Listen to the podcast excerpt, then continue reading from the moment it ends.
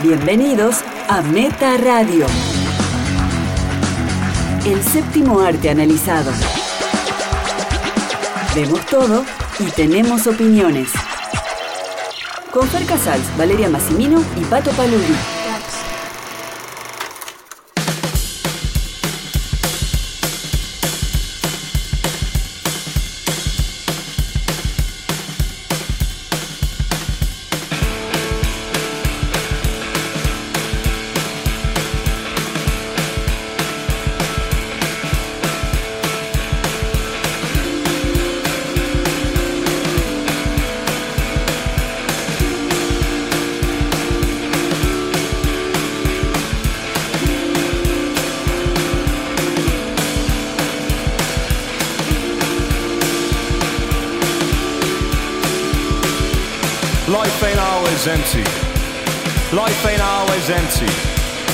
Life ain't always empty.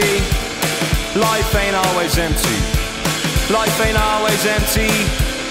Life ain't always empty.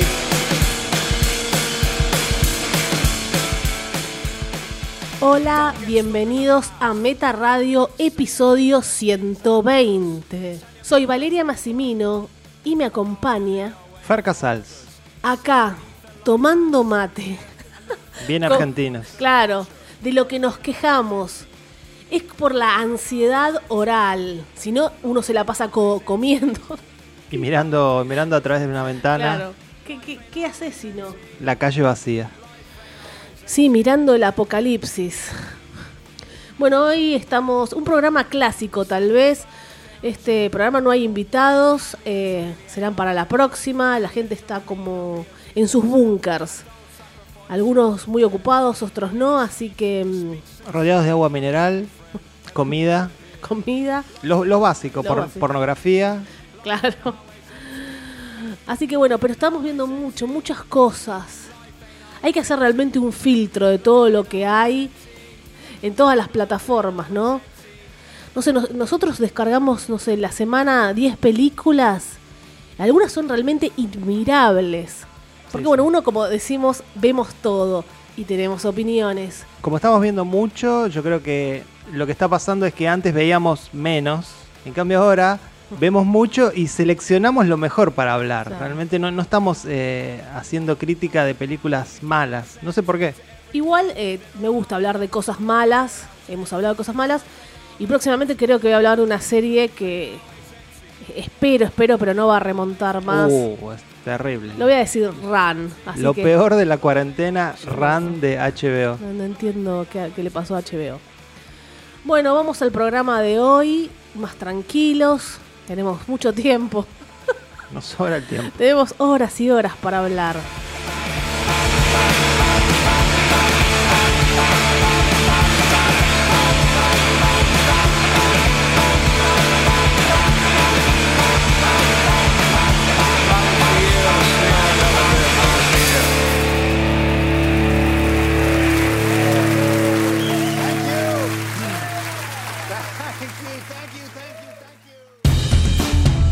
Entre el streaming y la sala de cine. ¿Qué estuvimos viendo esta semana? Bueno, empezamos con Boffer Casals. ¿Qué estuviste viendo? Yo vi Hollywood, la nueva serie de Ryan Murphy para Netflix. Todos conocen a este showrunner. Justamente estaba repasando los últimos trabajos de Ryan Murphy y es impresionante lo prolífico que es. Sí. American Horror, nueve temporadas No, no. ya lleva. Ya estoy con piel de gallina, Fer. American Crime, dos temporadas. Hizo Pose, cuando todavía estaba en FX. Sí. Y ah, recientemente hizo The Politician. Y este año, bueno, además de Hollywood, ya tiene preparadas la tercera temporada de American Crime, que va a estar eh, focalizada en el escándalo Clinton-Lewinsky. tengo unas re Sí. ganas de esa. La de OJ me fascinó Sí, lo que, lo que hizo. La del modisto no, no me atrapó tanto. Esta de Lewinsky Clinton se va a llamar Impeachment. Tiene también este año, todo este año, ¿eh? Rachel, la serie basada en la enfermera de One Flew Over the Cuckoo's Nest. Yo no me estoy muriendo, Fer. Increíble, protagonizada por su actriz fetiche, Sarah Paulson. Y para finalizar el año, una película para Netflix también, que se va a llamar The Prom, protagonizada por Nicole Kidman y Mm. Meryl Streep. Wow. O sea, Arde. Eh, él también había hecho la de mm, Susan Sarandon con Jessica Lange. sí, Feud, eh, que también lo hizo para FX. Esa, no sé, también. Excelente. pasan- uno quiere recomendar todo. American Crime empezó fabulosa, todos están buenos. Yo colgué, colgué creo que en la en la 7, por la de Lady Gaga, después vi medio salteado, pero Sí, fue cayendo en calidad, pero bueno. no, pero sí, igual para, para los del género está muy bueno. Ryan eh, Murphy, no sé, es el número uno ahora. eh, no, no para, no es para. uno de los showrunners, sí, sí, más eh, prolíficos, pero también más exitosos. eh, Y calidad. Logra, logra que de sus series se hable. Y bueno, acá en Hollywood, Hollywood es una ucronía, ya vamos a hablar el por qué. Está ambientada en la era de oro del cine norteamericano, que es finales de los 40, principios de los 50. Es una historia coral, sigue a varios personajes, son cinco, que tienen algo en común que es triunfar en Hollywood. La historia que dispara la, la- la serie involucra a Jack, que es el actor David Corenswet, muy bueno, atención con este muchacho. Muy bueno que el hermano menor de Henry Cavill, ¿querés Sí, decir? Es un Henry Cavill, pero actúa mejor que Henry Cavill. Sí, sí. Es más Y- como chiquito, pero igual está. y tiene el- el- la misma belleza física.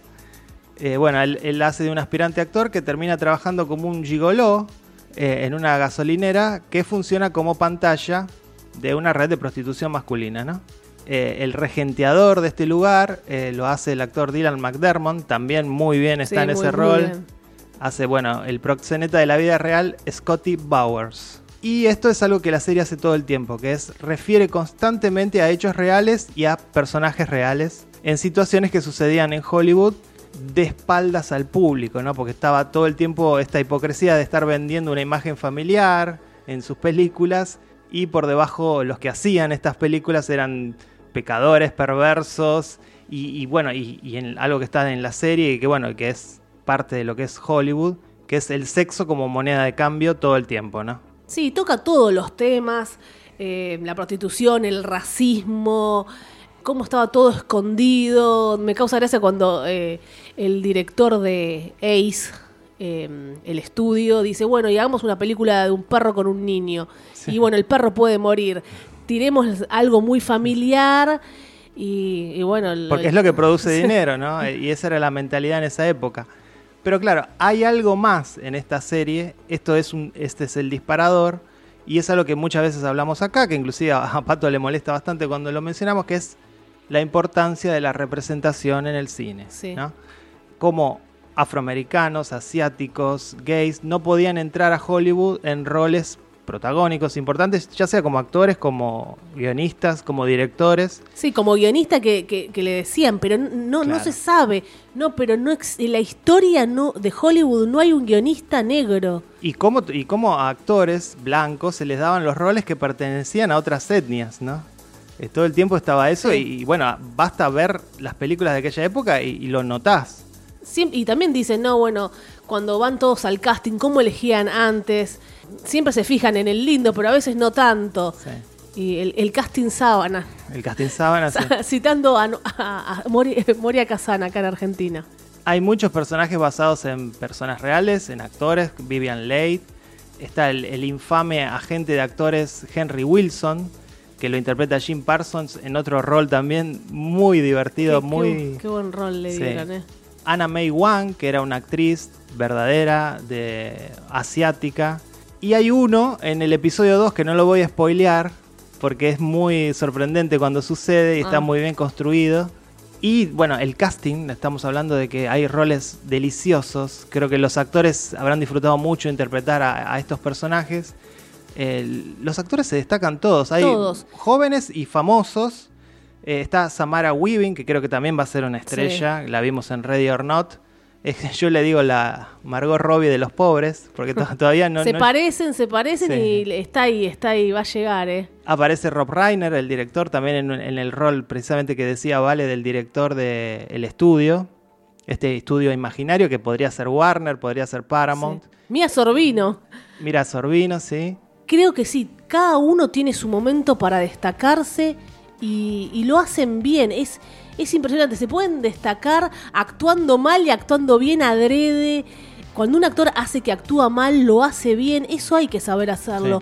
Es una, son un acierto siempre la- las elecciones, el casting que hace Ryan, son muy acertadas. Sabe, sabe lo, lo que busca. Decías eso de, de un actor que hace tiene que actuar mal en la película. Me acordé en Once Upon a Time in Hollywood. Tiene muchos puntos de conexión Sí, con. decía, bueno, Hollywood. No solo la palabra Hollywood. no solo la palabra, está todo el- ese detrás de escena y el hecho de mostrar actores de la vida real representados por otros.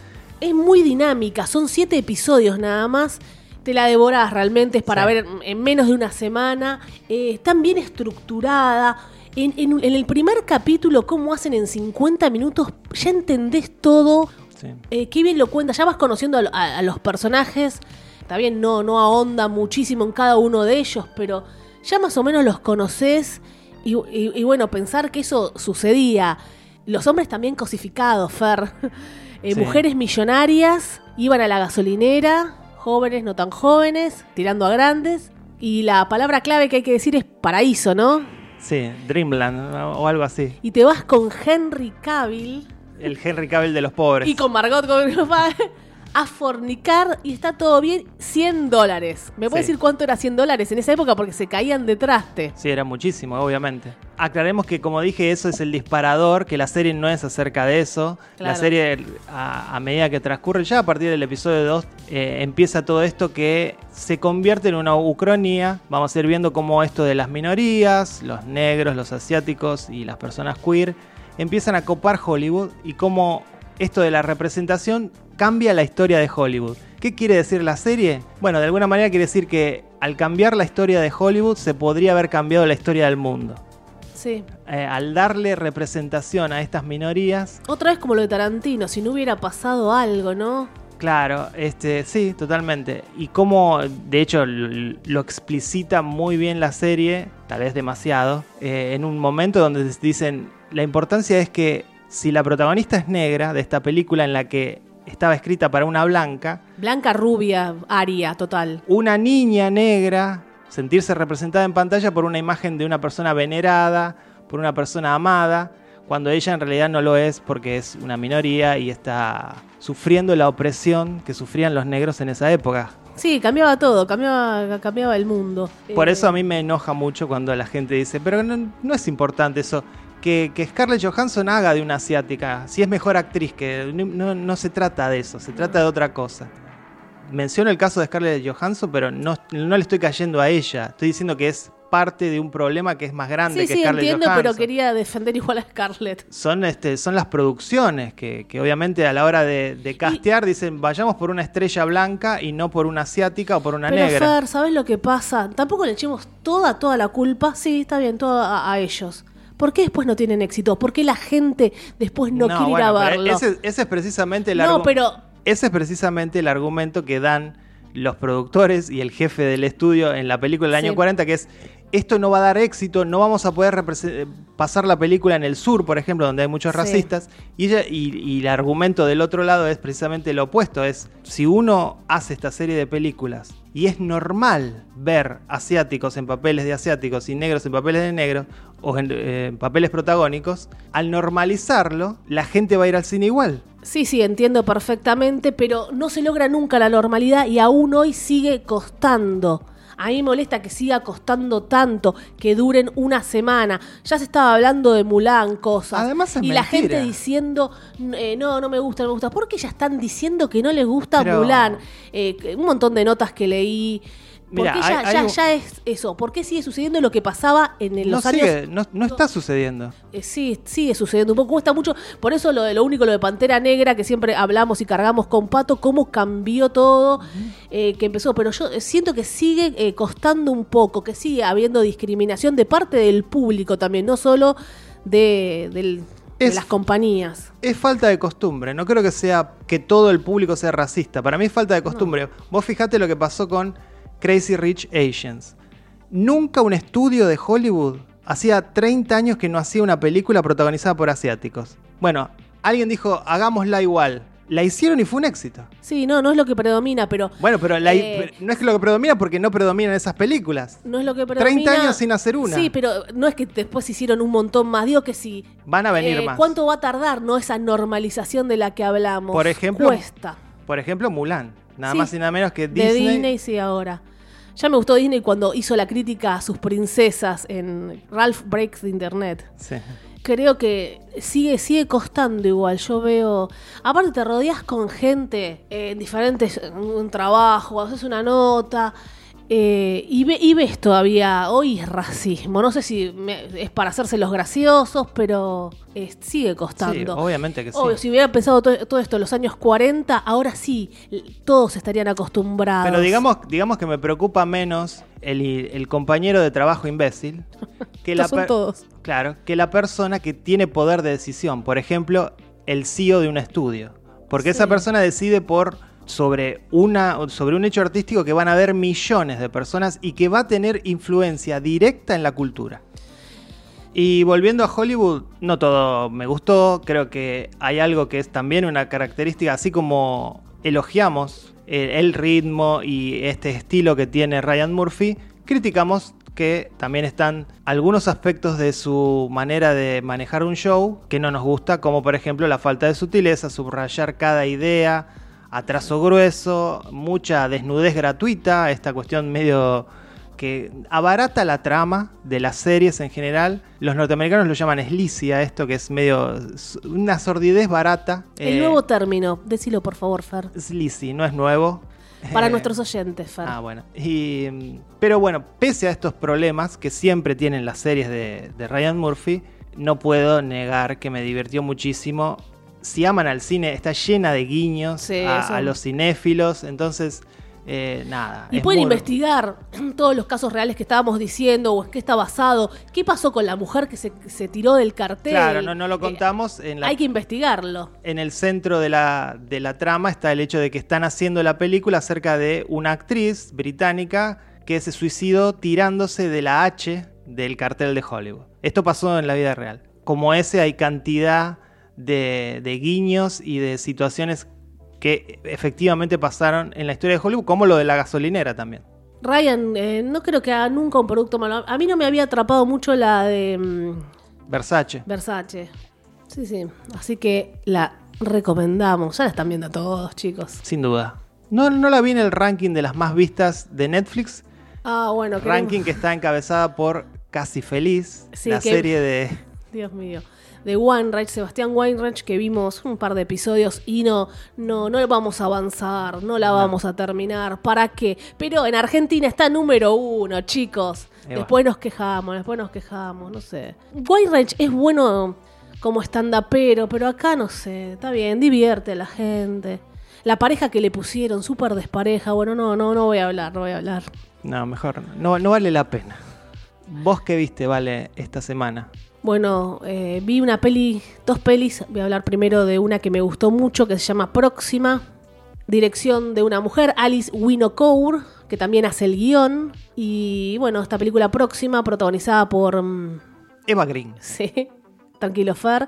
Y Matt Dillon. Matt Dillon, que, que la última vez que lo vi fue en la serie Wayward Pines, que estuvo muy, muy bien. Lo vimos también en la de Von Trier. Sí, ahí en película, que también me gustó mucho. Una breve sinopsis de qué trata. Sara es una astronauta, Sara que es Eva Green, y es la única mujer dentro del programa, allí en la agencia espacial. Vive sola con su hija de 7 años, hasta que llega a ser elegida, una suplencia le surge, porque no era la primera opción, para ser parte de la tripulación de una misión que va a Marte, que se llama Próxima, ¿no? Entonces allí empieza todo. Se van dando cuenta por dónde va a ir esta historia. Una mujer astronauta, madre. Inspirado en todas las, en las mujeres astronautas, que realmente no se sabía que existían mujeres astronautas, nunca se habló. Cuando éramos chicos, yo estaba en el colegio y no, no existían. Los hombres son astronautas. Por eso en una parte de la, de la película dice, nos enseñaron que no hay mujeres astronautas. Y es realmente así, no hay. Bueno, yo, re- yo recuerdo una que es la, la famosa maestra del Challenger, cuando explotó el Challenger, Sí. la cantidad de homenajes que había era como que era la, la más la que más había dolido la muerte era la de esa maestra que era astronauta. Había una sola y digo, vos en- cuando eras chico no creo que te enseñaran esto. No, no se hablaba, siempre era el, el hombre. Entonces eh, está bueno que hayan dicho eso, sin el mensaje que está subrayado. Realmente es contar la historia y se te pone la piel de gallina y la historia va a pasar de la relación de ella con su hija. Eh, más que nada la culpa que tiene de dejarla e irse a Marte por un año. Es muy fuerte lo que vive. Cree que, que lo iba a vivir más normal, pero no es la misma relación que tienen los hijos con el padre, porque cuando el padre se va un año, no pasa nada de esto. El padre no tiene culpa, se va. Es impresionante cómo lo vive y está muy bien marcado en la película. A mí me da piel de gallina cómo lo muestran. Esas miradas, esa relación que tiene con la nena, que también es divina, la nena. No es Jacob Tremblaifer. No, está muy bien la nenita y también está muy bien el trabajo de Eva Green. Eva Green se come la película, es ella. creció muchísimo como actriz, me parece. La película juega con la idea esta de que una mujer para embarcarse en este en semejante trabajo que es viajar a Marte le resulta más difícil que a un hombre. Esto es lo Sí. que la película nos dice todo el tiempo, ¿no? Y va mostrando cómo los hombres se lo hacen saber y sentir. Inclusive al principio hay una Sí. escena con Matt Dillon que le dice, si querés puedes ir como turista. Claro, siempre va a estar la, la chicana. Claro, entre, entre comillas, ¿no? Pero la película también muestra que una mujer, por algunas condiciones biológicas, psicológicas, está menos preparada que un hombre para eso. Eh, Entonces, eh, cuando le dicen, ¿querés que te corte la menstruación como si fuera un impedimento? Porque una inyección no te viene más el periodo, por pero ejemplo. es un impedimento. Y ella le dijo, no, no quiero. Me, Bueno. me pongo un tampón en, en las alturas. Pero sería un impedimento pensando que va a estar un año viajando a través sí. del espacio para llegar a Marte. Ma- más fuertes que, que ellos tienen que ser. Y, y- y sí, es también como uno fue eh, educado. No, no había programas al principio para mujeres, astronautas. Por eso hay, hay tan pocos. Y todo esto fue, por lo que leí, hablaron con todas estas mujeres que está inspirado, que ellas sí sentían la culpa. eh, que, que era les era mucho más difícil que, que- que el hombre por la relación y la, y la niña también, cómo necesitaba más a la madre que al padre. Bueno, eso es al menos polémico. Porque digo, ¿no es una idea un poco del pasado, casi obsoleta, que la maternidad la mujer la siente de una manera distinta que el hombre a la paternidad? Sí, un poco sí, un poco sí, pero sigue pasando otra vez como lo de Hollywood. Siguen pasando, no es que es tan rápido el, el clic que hace en los cerebros humanos, sigue pasando. Porque digo, hablamos de, hablamos de la igualdad que está buscando la mujer y que está logrando muy de a poco. Así como la mujer está quedando en condiciones de igualdad con el hombre, también el hombre debería quedar igualado con la mujer. Pero esto ya te lo digo fácil. Eh, también tenés que cambiar el código civil, el código todo, porque eh, cuando hay un divorcio, los niños con la madre. Es así, es muy difícil que vayan con el padre. Es todo así. Bueno, pero La- tal vez está mal. Bueno, pues tienen que cambiar todo. Sí, sí, siempre hay un montón de problemas. El padre se va a quedar en la calle. Eh, todo va a beneficiar a, a- a- a la mujer. Hace no mucho hablábamos con una, una amiga, no vamos a dar los nombres, que está separando y dice, no, no, yo por ser mujer tengo todas las de ganar. Ya está, lo- y, y es- esto es encima es en Nueva York. Allá las leyes son mucho más fuertes, dijo que en otras partes habría que investigar, no me voy a meter en el tema. Eh, no hay chance, tiene que ser terrible lo que haga la madre para no quedárselo. Así que ya hay un origen de por qué la conexión de madre e hijo. Es así, ya está en la ley. Bueno, pero, pero di- digamos que eh, estamos celebrando que el hombre se está deconstruyendo Sí, y, y parte de esa deconstrucción también va a igualarlos a, a las mujeres en cuanto a la relación que tienen con los hijos. esto en 40, 50 años más para mí.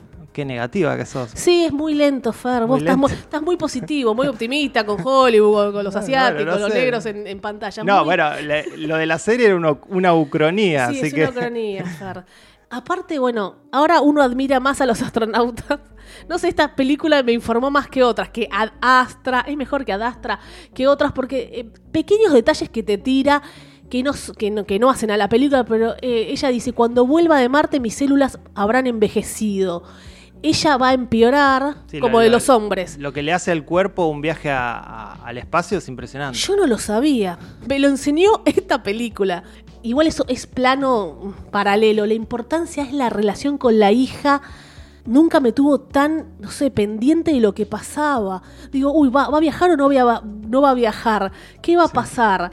Eh, porque vos la ves a Eva Green como súper fuerte, pero no, no era tan, tan fuerte, tan. Viste que a veces se dice que un astronauta, para ir al espacio, yo, no lo paso, vos no lo pasás, es muy difícil estar bien psicológicamente. Bueno, e- eso es lo que a mí me frustró un poco de la película, es el hecho ese de que ella estaba ante una situación histórica, convertirse en una, la primera mujer que iba a viajar a Marte. Eh, todos le, hablan de la importancia, de que va a quedar en la historia, ve, ve su imagen en imanes, en, eh, o sea, es famosa por, por este hecho, representando a su país, Sí. y por el otro lado, privilegia en ese momento a la hija, a la hija a la cual va a abandonar durante más de un año. Pero bueno, ahí es como te cae. Entonces, Eh, es, pero digo, es- si pero la es vas, fuerte. si la vas a dejar un año por irte al espacio, no la puedes traer el día antes del Sí, viaje. Fer, totalmente, totalmente. No. La podés traer el día antes porque te va cayendo. Eso cómo nunca. reacciona la nena. En la vida real no pasaría Sí, no, nunca. cómo reacciona- Nunca. Sí, porque aparte está basado en historias de, de lo que vieron las mujeres. No, Cómo- pero no- ninguna hizo eso, sí, vale. Pequeñas cosas que dicen, uh, me voy a ir un año. No, va- yo va hablo, cayendo. pero yo hablo específicamente del hecho de que ella se escapa, se escapa de ese lugar para ir a buscar a la hija. Ese es su, su momento de debilidad. Como ella le había prometido algo a la hija, siente que, que lo tiene que hacer para no defraudarla antes de viajar. Bueno, eso específicamente es algo que nunca en la vida real pasó. ¿Y qué tiene que ver? Eh, Que lo hace la película para tener un final emocional. No, no, a mí ya me gusta porque habla de todas estas mujeres que vivieron, que cuentan qué fuerte fue la Sí, yo separación. también, a mí me, también me gustó por eso, Y- pero digo, hablo y No específicamente me molestó para nada, esa escena para nada. absolutamente inverosímil. No, no, para mí nada, nada que ver. Y, y sí, es fuerte. Puede ser que en el último momento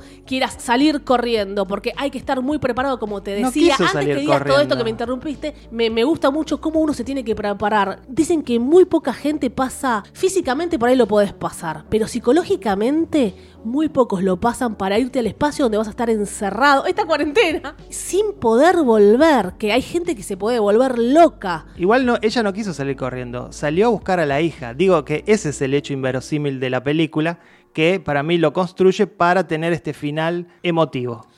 Bueno, a mí me encantó, eh, me gusta mucho el equilibrio porque te muestra la culpa constante, cómo está luchando con su sueño en un mundo también de hombres, haciendo historia, cómo le cuesta, porque eh, no es fácil no matar su propio sueño y también eh, está la hija, o ese bueno es un año nada más, pero está en pleno crecimiento, entonces se le junta todo y es fuerte.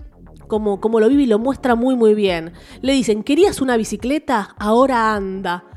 Porque ella era lo único que quería, lo único toda la vida y bueno, ahora la tenés. Tenés que pedalear.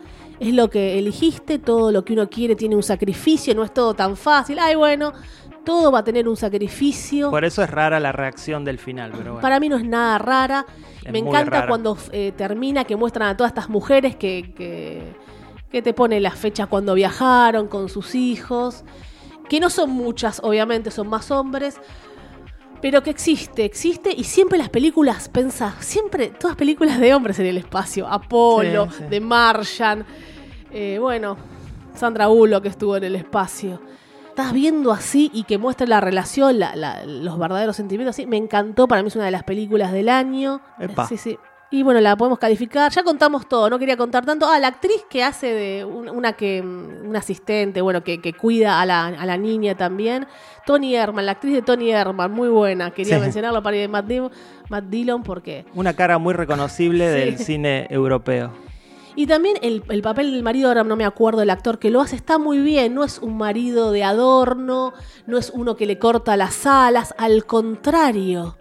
Se emociona por verla volar, por verla crecer, no compiten. Sin embargo, no alcanza, porque ella quiere estar con la hija y hace todo eso. Bueno, pero me gustó la actitud de no, no era un hombre que, no, no, te tenés que quedar en la casa, no, no, ¿cómo te vas a ir? No, no Bueno, pasa sale- nada. Se, se casó con un astronauta, ¿no? Creo que ya Sí, bueno, son todos su- sus, hay que casarse con unos astronautas, son todos superiores, son mejores que los médicos.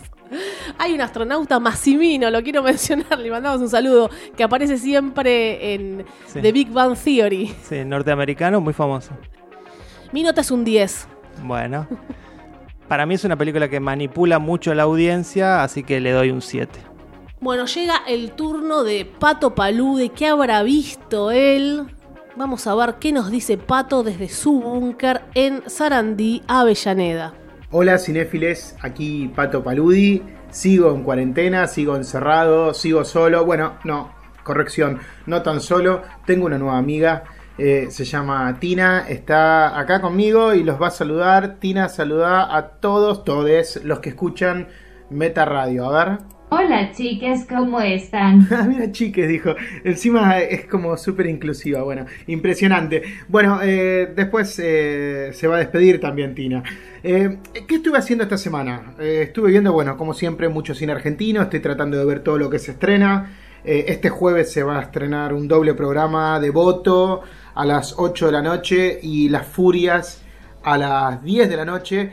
Una me parece muy mala y la otra me parece muy buena. Ustedes van a tener que ver Cine TV para eh, después debatir cuál era la muy buena y cuál era la muy mala. Pero en realidad ahora les voy a hablar de una serie que se llama Upload, eh, eh, que está hecha por el creador de The Office, por Greg Daniels, por el que creó The Office en Estados Unidos, ¿no? La Office copada, no la Office oscura, amarga y depresiva, que igual está buenísima, pero bueno, que tuvo solo dos temporadas contra nueve que tuvo la otra. Eh, en este caso, Upload eh, transcurre en el año 2033, eh, bueno, en un futuro obviamente no tan lejano, que está marcado por inmensas diferencias sociales y por grandes avances en la tecnología. es muy ingenioso y muy divertido lo que hicieron obviamente desde la producción y pensando todas las cosas que que hacen que ese futuro sea tan espectacular, ¿no? Desde los autos, desde las telecomunicaciones, incluso hasta la forma que idearon para que esa gente en ese mundo se alimenten. Algunos, ¿no? Por eso está el tema de las, de las diferencias sociales muy marcadas. El protagonista de la serie es Nathan, que es un joven de 27 años, eh, muy exitoso, eh, muy fachero, un triunfador de la vida, pero que a partir de una falla en el auto que tiene, él tiene un auto muy moderno, muy inteligente, que se maneja solo, pero va a haber una falla, él va a tener un accidente y muere. Y ahí es donde se va a introducir todo este concepto de la serie, que eh, en ese mundo existen formas de seguir viviendo, em, a ver, ¿cómo lo digo? Eh, en una... Realidad virtual. Sí, ahí está, sí, sí, sí. Es como una especie de realidad virtual, ¿no? Eh, son lugares digitales donde obviamente si vos pagás mucha plata porque no es para todos, insertan tu conciencia en ese sistema, te crean un avatar igual a vos y la vida continúa de manera, como dijo Tina recién, eh, en una realidad virtual. Y obviamente, según lo que pagues, son los beneficios que tenés. Todos estos servicios están dados por, por empresas estas empresas están operadas por empleados que son gente del mundo de los vivos, ¿no? Que son las guías de, estos uploads, los que recién llegan a ese mundo. Y ahí es donde entra el otro gran personaje de la serie, que es Nora, ¿no? Nora, ella trabaja en, este lugar. Y eh, la serie lo que va a hacer es ir explorando, obviamente, la relación que va a empezar a surgir entre Nora, que es el ángel, ¿no? Porque es como el soporte técnico de, Nathan y bueno, todo lo que va a pasar entre ellos. Pero obviamente ahí no se agota todo porque lo más interesante, y ahí es donde creo que está el gran acierto y por eso me gustó tanto, es la gran variedad de personajes secundarios que aparecen, cada uno con sus conflictos, con sus subtramas, que hacen que todo sea mucho más divertido y obviamente tenga otra sustancia, ¿no? Porque eh, este guion que está escrito por Greg Daniels separa muy bien las acciones que hay en el mundo de los uploads, donde obviamente el protagonista es Nathan, que acaba de llegar, eh, y tiene que ir conociendo a los demás residentes de ese lugar, ¿no? Gente que ya está ahí hace mucho tiempo y que cada uno tiene sus pequeños problemas, sus pequeños dilemas con la eternidad. Eh, que es, eso es algo que me hizo acordar a Forever. No sé si se acuerdan cuando hablamos de Forever. Eh, la serie tiene puntos en común con eso, ¿no? Con esa idea de que, bueno, vivir para siempre está tan bueno, vivir en ese loop interminable donde ya sabes todo lo que va a pasar todos los días. Bueno, eh, hay mucho de eso y, que está buenísimo, ¿no? Donde se habla de, la vida, de la muerte, de la eternidad y, bueno, cómo cuando estamos vivos hay muchas cosas que, no valoramos y las pasamos por alto y después ya es demasiado tarde. Atentos, ¿eh? qué lindo mensaje que les di. Eh, y en el mundo de los vivos, por otro lado, está Nora, que obviamente ella es la principal y lo que le sucede a ella y toda una historia con su padre, porque Nora es una, es una empleada que le cuesta llegar a fin de mes y tiene todos esos problemas, pero también ella trabaja en una oficina y cada personaje también va a tener su historia y, sus participaciones que, que tienen importancia y está bárbara. O sea, creo que eso es el... Ahí se ve el gen de Greg Daniels como guionista, donde arma una historia de, de multipersonajes y a cada uno le da su background. Algo que seguramente Fer y Vale vieron eh, Parks and Recreation, así que les pueden decir si ahí también lo hizo, en The Office claramente estaba. Bueno, ¿por qué me gustó mucho? Porque hay mucho humor, hay romance, hay una historia romántica hermosa, hay una historia que tiene mucha crítica social y está todo envuelto en este escenario fantástico de ciencia ficción donde les digo que pusieron toda la carne al asador. Es una serie que eh, tiene presupuesto y se nota. Y además, obviamente, eh, para agregar a todo este combo algo más, eh, hay un elemento que, podría ser de, suspenso, que le agrega un poco de oscuridad a la trama, porque obviamente Nathan, que es muy joven y tuvo ese accidente y murió, eh, hay algo raro en que un joven tan exitoso y que ya tenía una vida más o menos acomodada, en ese mundo muera, en ese mundo donde los, no, no ricos, pero los que están bien, están, están protegidos. Bueno, hay una prima en ese mundo de los vivos, una prima que es como media rara, media nerd, que tiene sueños o tendencias a hacerse la, la investigadora privada, ella va a empezar a investigar qué hay detrás de este accidente que tuvo eh, Nathan. Bueno, eso es otro condimento eh, muy interesante que tiene la, la, serie. Así que, bueno, se las recomiendo. Eh, no, no spoileé nada, la serie es larga, son 10 episodios. Ya está, no está confirmada una segunda temporada, no se asusten, hay, hay bastantes resoluciones en la, en la trama. Pero Greg Daniels declaró que siempre pensó esto como un proyecto de al menos dos temporadas. O sea que él ya tiene prácticamente un guion para la segunda y están esperando que Amazon dé el ok. Ojalá que la sigan porque a mí me gustó muchísimo, muchísimo, muchísimo, así que se las voy a recomendar eh, mucho. Es excelente. Así que bueno, hasta aquí, ojalá les haya gustado la recomendación y gracias por escuchar. Sigan con Vale y Fer. Desde acá nos despedimos. Yo que soy Pato Paludi y Tina que se va a despedir. A ver, Tina, decirle chao a los chiques. Até a próxima semana. Mira, habla portugués también. Uy, con lo que me gusta la brasilera. Bueno, gracias chicos. Hasta la próxima. Pato y Tina. Su amiga virtual. Es una, es una inteligencia artificial, ¿no? Es como, como Siri. No sé qué hace Pato con, con, con esa. como Her. Claro, es Joaquín Phoenix. Tiene su propia Scarlett Johansson que se llama Tina. ¿Y tendrá relaciones con ella? Puede ser, ¿eh? No sé de qué tipo. Ah. Y bueno, y habló de, de esta serie de Greg Daniels. Que justamente esta semana vi el tráiler de su película que va a ser para Netflix. Que se llama Space Force con Steve Carrell. Eh, no luce muy bien el tráiler, pero bueno, vamos a ver. Ya recomendamos mil cosas. Apunten. Oyentes, apunten. Están en cuarentena. De a poquito van viendo lo que les interesa. Googleen mientras nos escuchan. Bueno, nuevamente el turno de Fer Casals, que no para de ver cosas, se levanta, va al baño, sigue viendo, así. Eh, yo vi The Assistant, una película que viene con mucho hype. Hype. Empezó un camino de festivales el año pasado que le ganó el título de contendiente para la temporada de premios 2020. Bueno, ahora veremos qué pasa. Cambiaron todas las reglas de elegibilidad de los Oscars.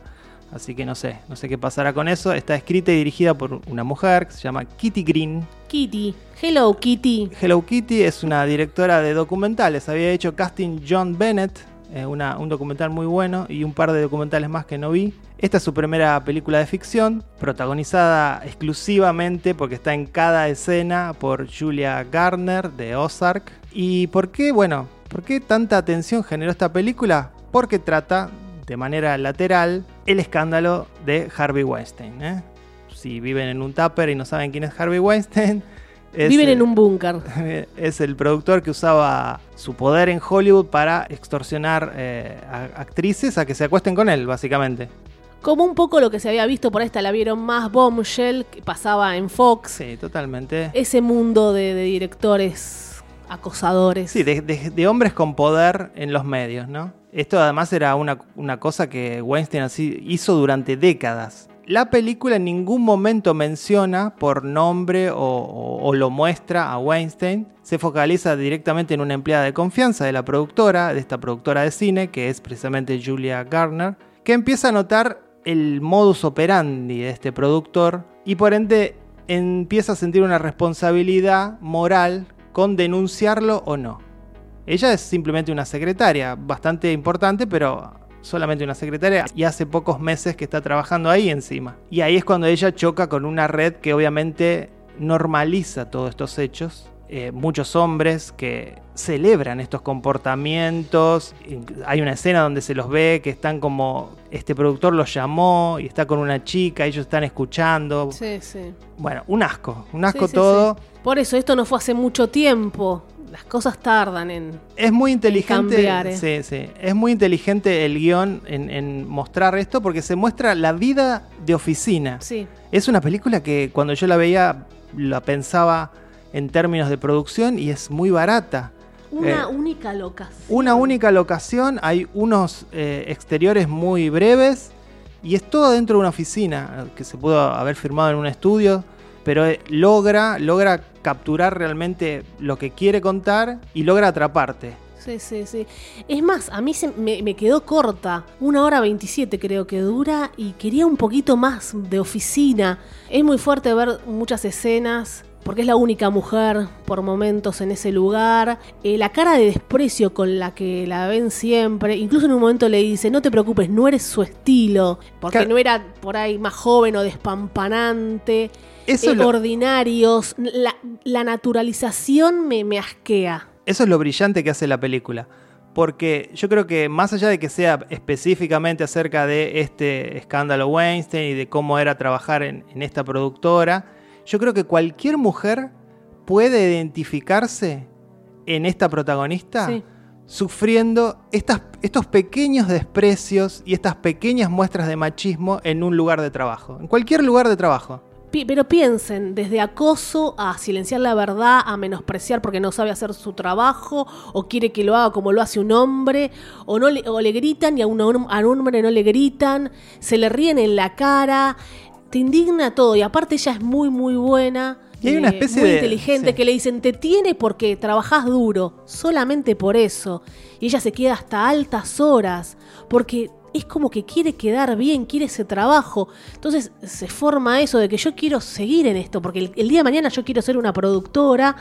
Entonces tengo que bancarme todo esto para el día de la mañana yo ser alguien. Tenés que bancártelo como en Bombshell. Tenés que bancártelo, Fer. Bueno, de alguna manera conecta con Próxima en el sentido de que muestra que siempre para la mujer es más difícil todo. Siempre. Inclusive el trabajo en una oficina. No solo astronauta que va y viaja a Marte. Sí, sí, ser secretaria es una mierda. También a mí me molestaba cuando estaba el día de la secretaria. Me, me- me molesta ese día que cae el tipo con unas flores. Métetelas en el culo. Ok, quedó, quedó claro. Pero no, viste cómo era, ay, eh, vos que siempre me traes el café, viste, que Sí, haya secretarios. Eh, El día secretario se daba también unas flores, ¿se le da al día sec- secretario algo? ¿Hay secretarios? Muy pocos. Bueno, en no, eh, No soy un hombre fácil, una película que me encantó, eh, eh, predominaban los secretarios. Bueno, No pero era, era, era un mundo Claro, era un mundo paralelo. que no existe.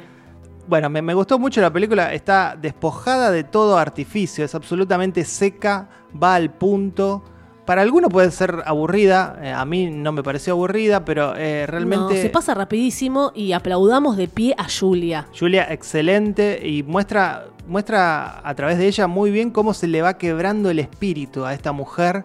Que obviamente todos, toda persona que entra a trabajar en un lugar entra con cierto nivel de esperanza y, y- y entusiasmo. Y hay una cuestión también que se ve mucho y que, que se ve mucho en la vida, que es cómo los hombres se protegen entre sí, ¿no? Sí. Bueno, yo vivo peleando con todo el mundo, en mi trabajo vivo peleando, es un machismo terrible el que hay, hay misoginia. Y a mí me han gritado, me han gritado y me echaron de una oficina y dieron un portazo. Y cuando otra persona hizo algo peor que yo, comillas, no, porque no voy a contar lo que sucedió, Sí. no se le gritó, no se dio un portazo. Se terminaron todos riendo. Bueno, justamente y lo que digo, descorchando un vino. Y- ellos quieren, te gritan para que llores, no, vomitivo, lo- lo- cosas que, que he vivido. Un saludo a mis compañeros. Para los que no sepan. Vale trabaja en una oficina de prensa de un ministerio público. No, nada más. Nada más y es fuerte luchar, es fuerte cuando me dieron una beca, ya está, cuento todo. Lo que viví por esa beca, que se, oh, le dieron una beca, ¿quién es? ¿Por qué? O sea, no solo Julia Garner, Vale también sabe lo difícil que es la vida en una oficina. Sacar fotos, que reconozcan tus fotos. El- la situación que ella vive cuando denuncia algo que vio que no le cierra. Bueno, la charla con Cero ese, empatía. la charla con ese funcionario que la desanima a que haga la denuncia es el highlight de la película. Increíble, chicos. Estoy nuevamente con la piel de gallina. Una de las películas del año para mí. Me gustó mucho el, el tono frío y alejado, pero que lejos de despegarme de la historia, me involucró más. Y la actuación de Julia Garner, por favor, premienla. Es muy Ya se joven. llevó el Emmy por Ozark, que... así que sí, se viene. No sé si por esta, pero está haciendo una carreraza. Fantástica. Le de- la califico con un 9. La califico con un 8.5.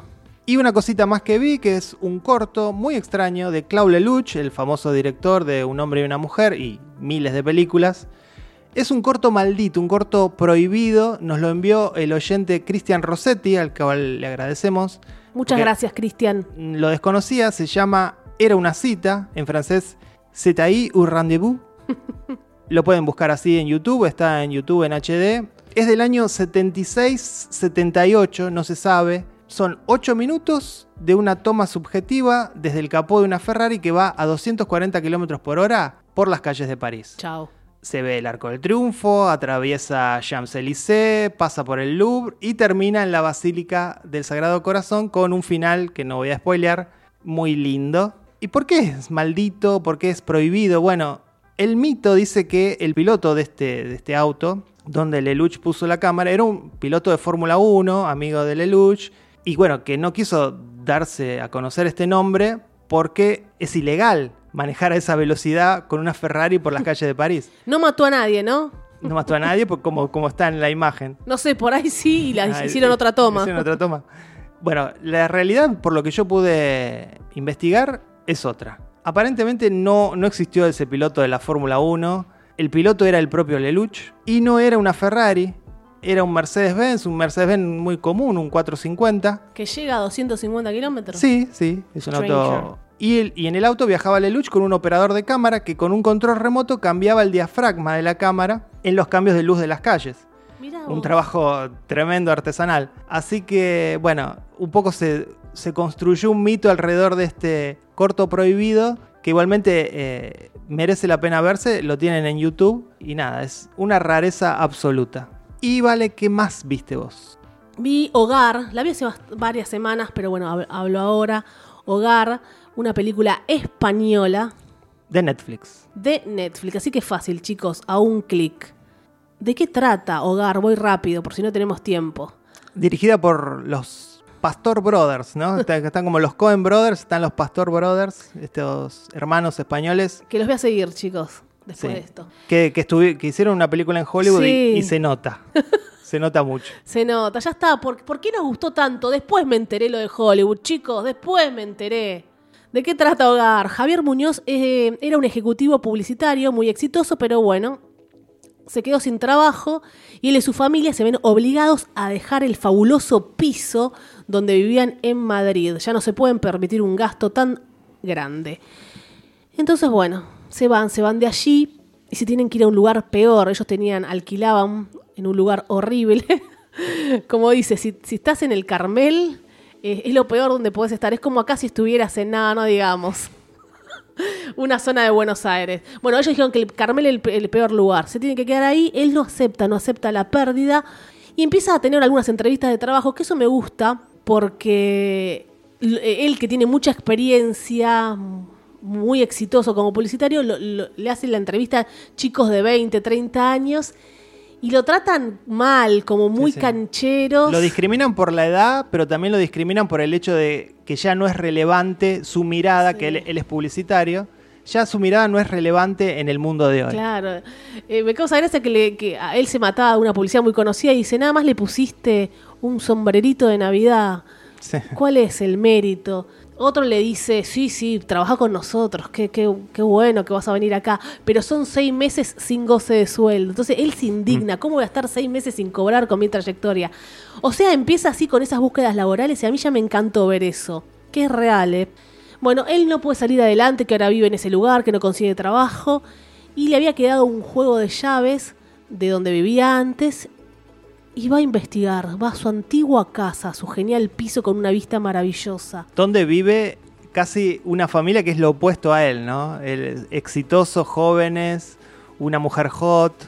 Ah, no, no, la- las dos mujeres están, porque hot. Jaffer. No, bueno. él Hay una diferencia. El, el hombre es un poco más joven que él y la mujer también, y tienen un hijo. Él también tiene un hijo que es obeso. Esos detalles que ponen. Di- digamos que. Y la hija de los otros es perfecta. Claro, es, es una deportista divina. Y esta- est- estas dos personas, al- todos tienen un muerto, como dicen en el ropero. Algo mal tiene que estar en esta familia. Él súper exitoso en su trabajo. ¿Por qué? Porque el trabajo se lo dio el suegro, dice. Porque va a, ir, va a ir investigando, va a ir hablando con él. Como que él quiere ser esa familia. Tampoco es tan perfecta, pero tiene en su casa. Él alguna vez fue así como ellos. Bueno, este, estás, eh, dejaste de hablar de hogar y empezaste a hablar de Parasite. es lo mismo. Sí, sí, lo anoté, lo anoté. Es un Parasite, la casa también es linda. Él quiere ser esa familia y qué, hasta dónde va a llegar porque se obsesiona realmente. Hay una, hay, una, hay una búsqueda de la posición social, ¿no? No Sí. es solamente el hecho de, de ser esas personas. Quiere vivir como ellos y quiere ser respetado como ellos. Y bueno, lamentablemente el respeto viene por el dinero que tenés, ¿no? En cualquier sociedad. En la española, en la norteamericana, en la argentina. Fuerte. La búsqueda de la perfección familiar. Sí. Relacionada siempre con la idea de la posesión de una casa, ¿no? El, el ser propietario. Ese, Sí. ese respeto que hay a el hecho de tengo una casa y mi casa es bella y es importante. eh, Soy exitoso, tengo dinero, ¿qué dicen de mí, de mis hijos? Da para la reflexión qué poco que evolucionamos desde el hombre de las cavernas, que solamente eh, valemos por el techo, ¿no? Como antes era la cueva. ¿Ves, Fer? Y vos querés que las cosas cambien, que Bueno. asiáticos en el cine. ¿Qué te pensás? Que haya mujeres astronautas. Pequeños detalles que me encantan. Cuando él está viendo esos contrastes de lo que es su familia ahora, en lo que se convirtieron, por ahí ve un reflejo de lo que era antes, ya lo dije, sale a correr con el niño obeso, lo ex- le exige... Qué malo, me estoy riendo. Qué maldad. Yo voy a salir, yo voy a salir a correr con Javier Muñoz.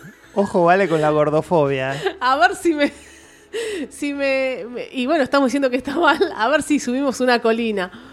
Entonces le molesta que su hijo sea así, fuertísimo. Y él viene recansado, el hijo. Y dice: ¿Por qué lo hiciste sub- subir? Teniendo a la otra niña. Podría tener una Sí, niña el- perfecta. el niño llega vomitando a la casa. Terrible, no, terrible.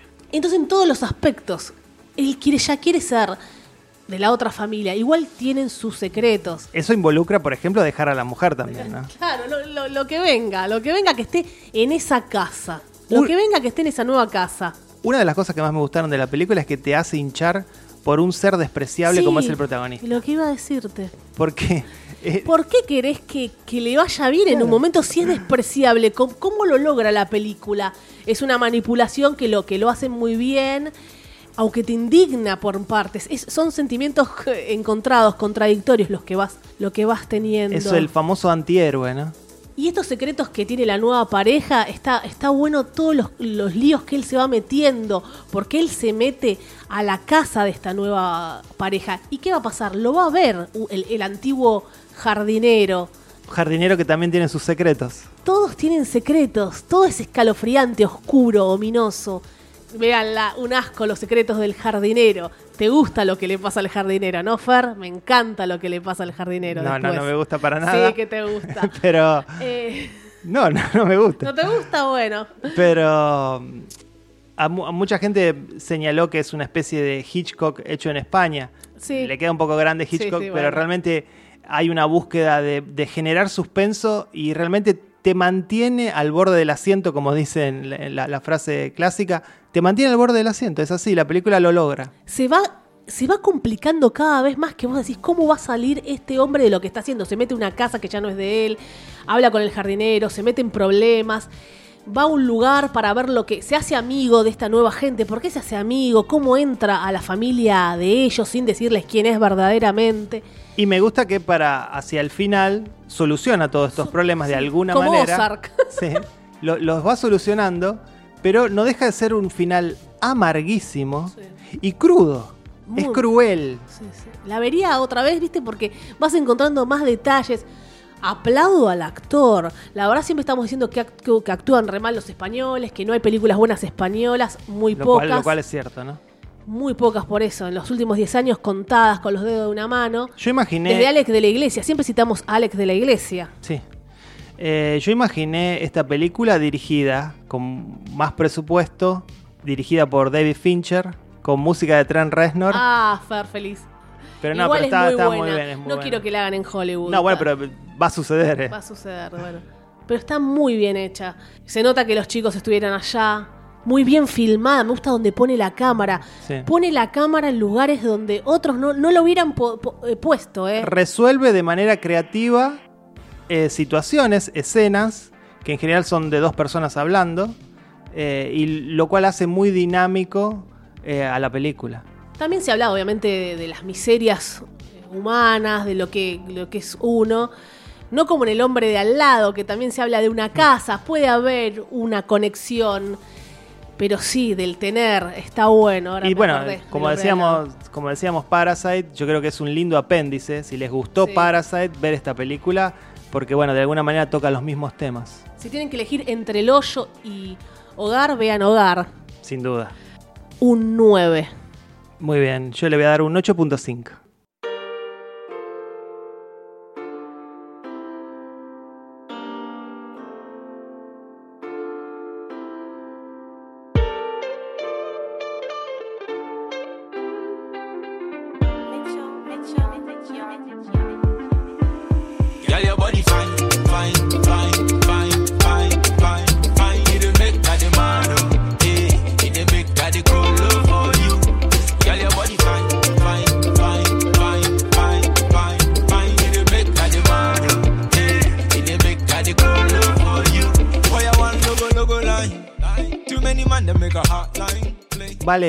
déjame presentarte y presentarle a nuestros oyentes a nuestro amigo Slim Coffee. Eh.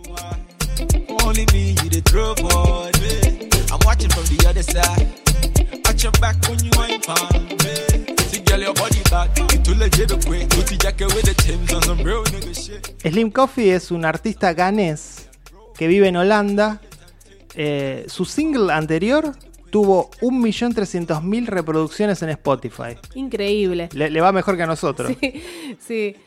Y el año pasado fue telonero de la gira europea de 50 Cent, uno de mis raperos favoritos. Increíble, estoy con piel de gallina. Me encanta que nos escuche.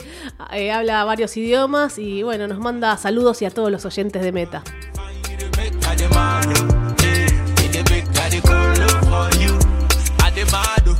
Gucci bag, for your waist. Your hips don't lie, and I deny that I wanna ride with you by my side.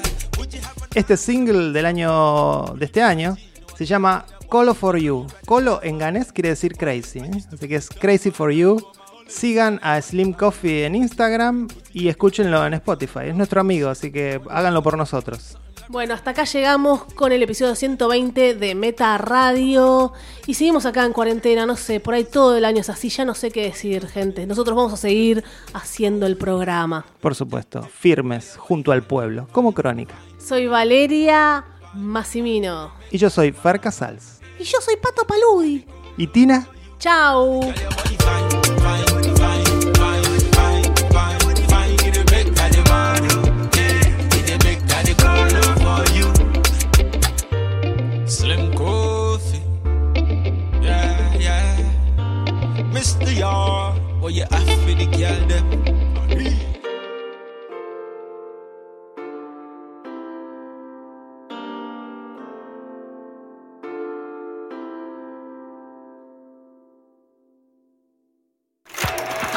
Se cierra el telón.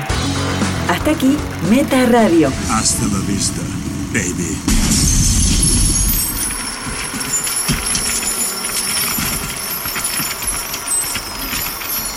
Este programa fue grabado en Radio A, en el edificio municipal Leonardo Fabio.